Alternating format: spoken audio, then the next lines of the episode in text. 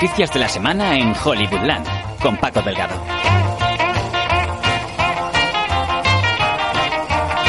¿Qué tal? ¿Cómo están? Segunda semana en Hollywoodland con las últimas noticias de la semana en la meca del cine. Habrá quien se piense que esta semana ha habido nuevo protagonista en escándalo sexual, pero lo cierto es que sí, hay otro. Jeffrey Tambor se suma a la lista de los Kevin Spacey, estrellas de la pequeña pantalla, que han caído en desgracia y mientras ayer eran aclamados por la crítica, hoy están fuera de juego.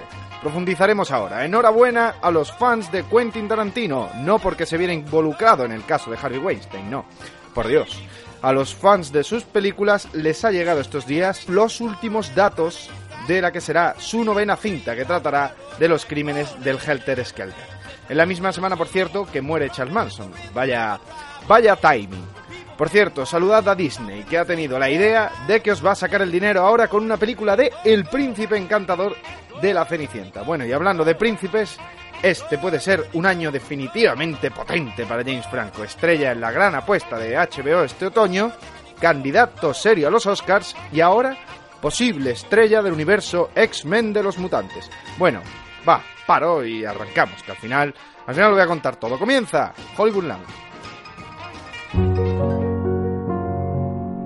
Para el que no lo conozca, Transparent es una serie de televisión del servicio streaming Amazon sobre un profesor de universidad que se siente mujer. Protagonizada por Jeffrey Tambor, ganó dos Globos de Oro en 2015 y era considerada una serie referente. So I have something to tell you. Are you are you saying that you're going to start dressing up like a lady all the time?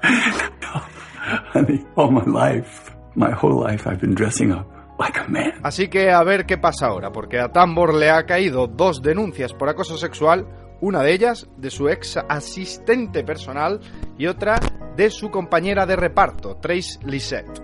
Según Lisette, Tambor se le acercaba entre escena y escena y se resfregaba contra ella, ya saben, eh, solo vestido con una bata, sin calzoncillos. El caso es que Amazon ya ha prescindido de Tambor, a pesar de que el actor ha jurado y perjurado que esas acusaciones son falsas.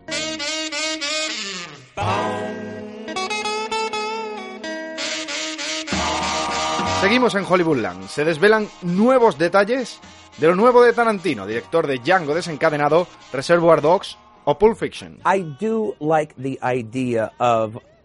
Me gusta la idea de 10 y ya está. Me gusta la idea de no pasar a otro periodo de mi carrera debido per se a la edad, longevidad o distancia. Estoy bien ahora mismo, quiero seguir bien ahora y me gusta la idea, ya sabes, de dejaros con ganas de un poco más. Inicialmente la novena película del director californiano iba a tratar los asesinatos perpetrados por la secta de Charles Manson. Sin embargo, el propio director lo ha desmentido en Variety. En una entrevista, Tarantino aclara que girará en torno a un actor de televisión en busca de su gran salto al cine y que conoce a Sharon Tate, mujer de Roman Polanski por aquel entonces y víctima del Helter Skelter, a la que interpretará Margot Robbie, la conocidísima Margot Robbie Harley Quinn. Por parte del papel masculino se barajan tanto DiCaprio como Brad Pitt, que ya en su día trabajaron con Quentin. He oído hablar de ti.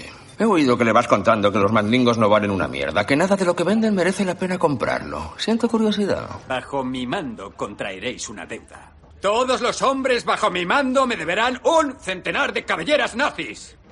Y quiero mis cabelleras. Si no os matan antes. Igualmente la película estará ambientada en 1969 y aunque no tratara directamente los asesinatos de Charles Manson, Sharon Tate sí sería el hilo con el protagonista. Si eres uno de los emocionados con las nuevas adaptaciones de Disney a imagen real, estás de enhorabuena, porque el filón da para tanto que la compañía del ratón Mickey ya planea una nueva película a partir del personaje clásico del cuento La Cenicienta, el príncipe encantador. Todos te están mirando. Créeme, te están mirando a ti. Lo que no sabemos todavía es si esta será un spin-off directo de la película de Kenneth Branagh de 2015 o si será algo totalmente aparte y diferente. De ello depende el casting principal porque ya suenan las campanas de un clásico, James Marsden, el cíclope de X-Men. Pero si atendemos a la última cinta, el protagonista no debería ser otro que el actor con nombre de videojuego fútbol americano Richard Madden, Rob Stark, en Juego de Tronos. ¿Se encuentra bien? Muy bien, pero a él casi lo mata del susto. ¿A quién? ¿Al ciervo? Hemos salido de caza, es lo que se hace. Que sea lo que se hace, no es razón para que deba hacerse. Tiene razón. Espero volver a verla. En cualquier caso, el encargado del proyecto es el escritor y director Stephen Chbosky, conocido por su famosa novela y película Las ventajas de ser un marginado. Necesito que escuchen una voz un momento y piensen dos segundos en si les suena. He was a creator. He was a genius. Everything you see around us, this house, this company, was his life. I will not allow that man, that nobody, to kill my brother twice. Efectivamente es nuestra Penélope Cruz como Donatella Versace en el primer tráiler de la nueva temporada de American Crime Story, la segunda entrega de una antología que ya triunfó en su estreno con el juicio de O.J. Simpson. En esta nueva temporada, Ryan Murphy nos trae el asesinato del empresario Gianni Versace. Para el creador, lo importante era traer las implicaciones racistas del caso. Es una temporada de caza al hombre. Mató a cuatro personas, mató a Versace y estaba fugado. Y nosotros exploramos las razones de cómo escapó sin ser detectado. La tragedia del asesinato de Versace es que no debería haber pasado, lo deberían haber pillado antes. Pero no lo hicieron porque sus objetivos eran gays y a la gente no le importó. Recordemos que el cast es de los más carismáticos. Junto a Penélope Cruz, en cabeza de cartel está Edgar Ramírez, algo así como un Bradley Cooper mexicano, y sí, el cantante Ricky Martin como amante del magnate. La serie se estrenará a principios de este año que entra.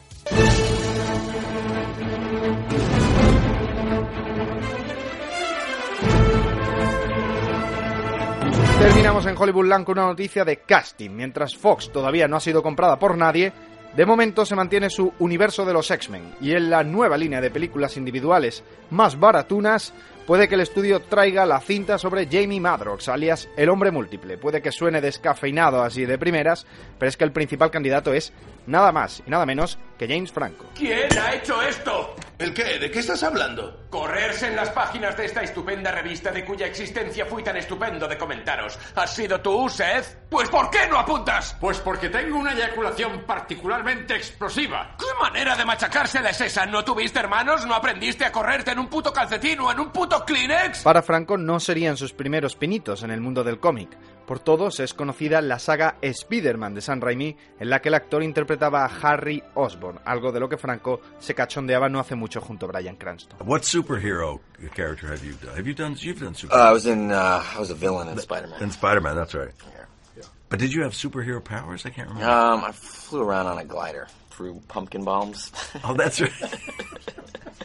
Pretty lame kind of vi- villain. Con Franco llegamos al final de este episodio con una última hora. El líder de Pixar y mente detrás de la saga Toy Story, John Lasseter, también ha sido acusado de acoso sexual.